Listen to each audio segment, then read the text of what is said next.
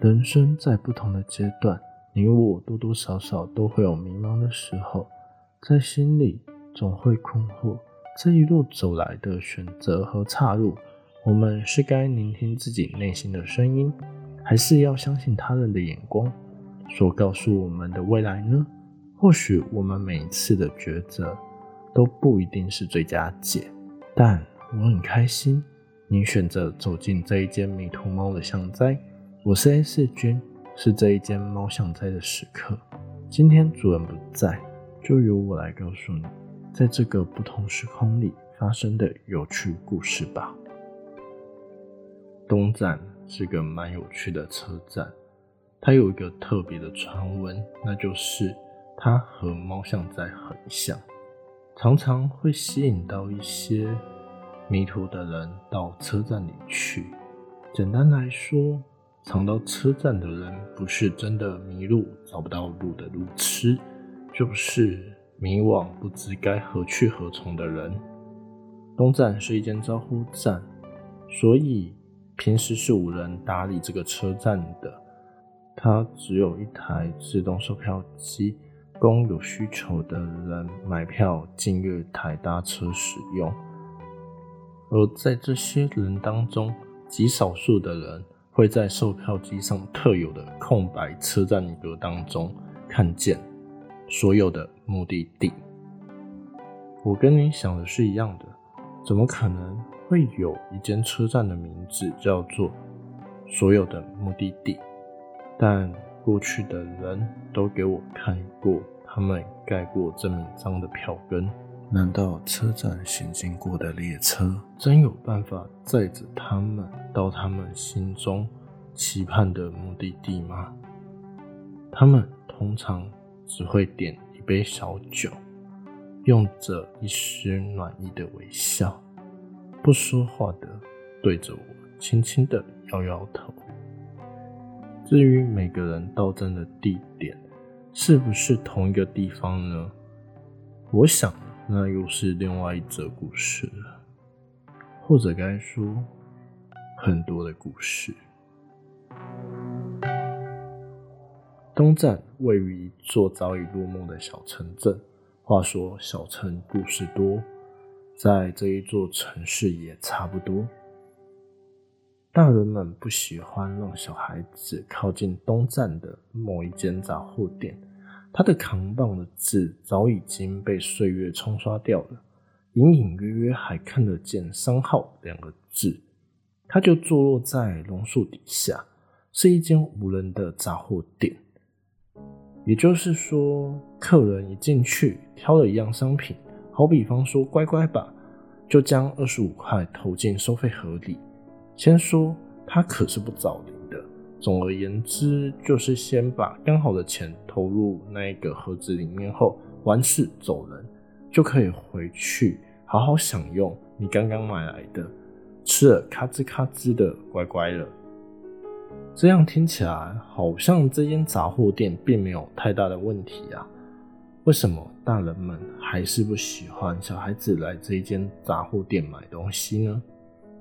之所以大人不喜欢让小孩子进来这一间杂货店的原因，一来是怕小孩子算术不好，买一些糖果饼干算错钱，多了五元十元不打紧，就怕小孩子懒得算，一张五百一千下去，那可得不偿失啊。再来是因为魏老婆婆，也就是这一间杂货店原本的老板。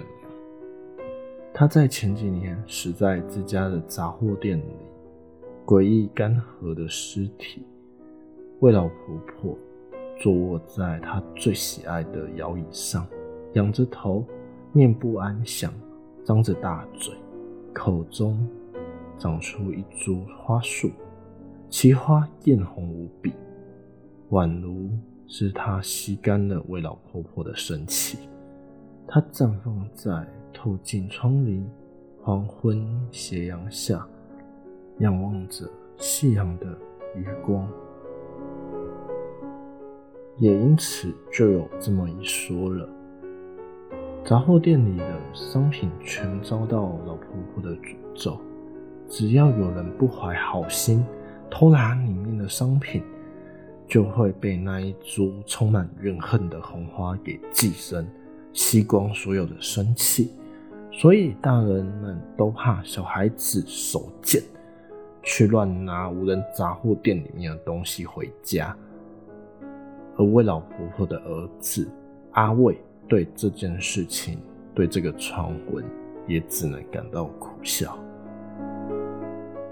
他说他没有太多的时间可以去整理这一间杂货店，毕竟自己早上还有工作，请人来顾这种早已落幕、没有什么客人的杂货店，一定会赔钱赔到死。但他还是希望。他的母亲的店可以继续在这一座城镇服务，毕竟这是他小时候的回忆，他想要继续让它延续下去。于是他从外地搬了回来，找了一份待遇还不算太差的工作，并将店铺改制成无人杂货店。可是他万万没有想到，母亲的死。居然会让全镇的人都不太敢靠近这一间店。虽然他没有资格对那一些邻居说三道四。阿伟与母亲每半年才通一次电话，老人家总嫌电话贵嘛，不希望阿伟一直挂心他。阿伟也因此在母亲死了半年之后，才发现母亲的电话一直联络不上。而返家，接着就是刚刚所提及的那个案发现场了。阿伟觉得他们真的实在太过分了，人死了半年，居然都没有人发现。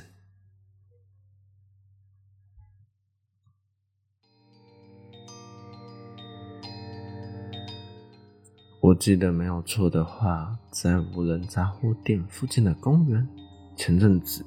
也相当的不平静。公园的人工草地广场上的小舞台，不知是谁将一把蓝血的双头斧嵌在了舞台的木板上，被警方用封锁线围起来，却在四周找不到任何人或生物被这把斧头肢解的尸骸。更为离奇的事情是，照理。可以轻易从木板中拔起的这一个双头斧，却无法借由人力拔起，就连机器也难以动摇。甚至这把双头斧上鲜红的血液，也没有随着时间而干涸，细微且不间断的从斧刃中渗出。最后，众人决议。要将这整座舞台给拆除，去除掉这一把害人的双头斧。正当他们开始拆除舞台不久之后，便从舞台的剖面看见了一名男子的尸身，就在舞台的正下方，一动也不动的。盘腿坐在舞台下的基座，头上一顶着那一把害人的双头斧。东站附近的十一六巷里，有一间不太显眼的国民小学。这座国小有趣之处在于，它是一间教职员零人、学生零人的学校。但请你注意一点。它可不是废校，而是一间正常运作的学校哦。你仍然可以在上课的时候听见钟声，在下课的时候听见广播声，在夜里上辅导课的时候，教室和办公室的灯也都亮着。教职员的车棚在上课的时段也都停满着车。但你从未见过有人在办公室里办公，或是在教室里上课。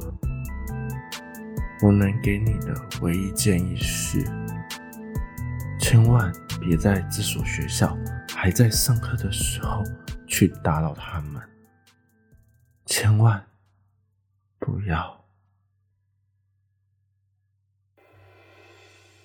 阿良曾经二度来过东站，一次是和他弟弟，另一次是他自己。第一次来到东站时，是为了陪弟弟一窥白鹿潭的秘境。那是一座鲜少人知的湖滩，据说潭中有一座被淹没的白鹿村旧址。白是颜色白色的白，鹿是梅花鹿的鹿。白鹿村信奉山神，而村庄分成北村和南村。北村认为白鹿只是山神的使者。南村则是觉得白鹿就是山神的化身。再一次，白鹿前来告知村里的人说，村里有人犯了大忌，惹怒了山神，山神将引发大洪水，淹没整个村庄。要相信白鹿的人，赶快离开这里。此时，同为白鹿村的两侧南北的思维就大不同了。南村的人虔诚地相信白鹿的话。在约定之日，便离开了白鹿村。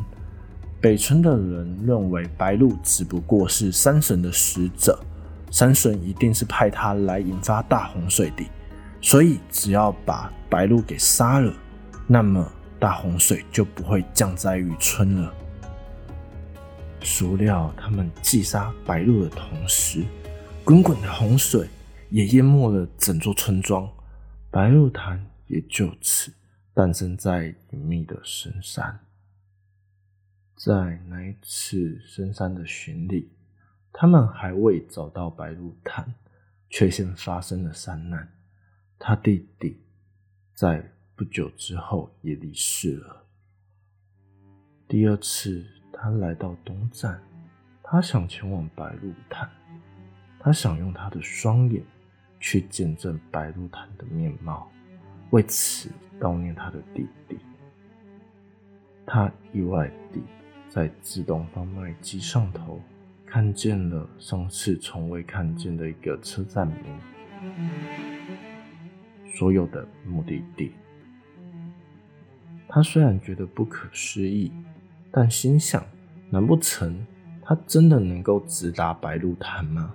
真的有这种事吗？他的好奇心驱使他按下了按钮，取了票，进了月台。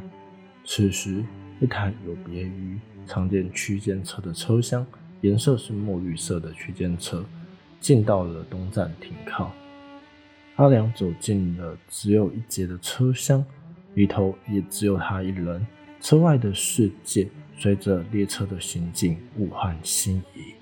不一会儿，广播说着：“白鹿潭到站了。”他走出了车厢，看见原本上午的天，到了这里却已是满天星的黑。更令他惊讶不已的是，弟弟在月台上等着他。那一夜，阿良和他弟弟在白鹿潭前聊了许久，好似时间从未流动过一般，停在那最美好的时刻。弟弟仍喜欢眼前的山海，而阿良却在无意间睡着了。他不知道这是不是梦，只知道他醒来之时，手里还握着那一张所有的目的地的票根。我是 A 四君，欢迎您。再度回到迷途猫的巷仔。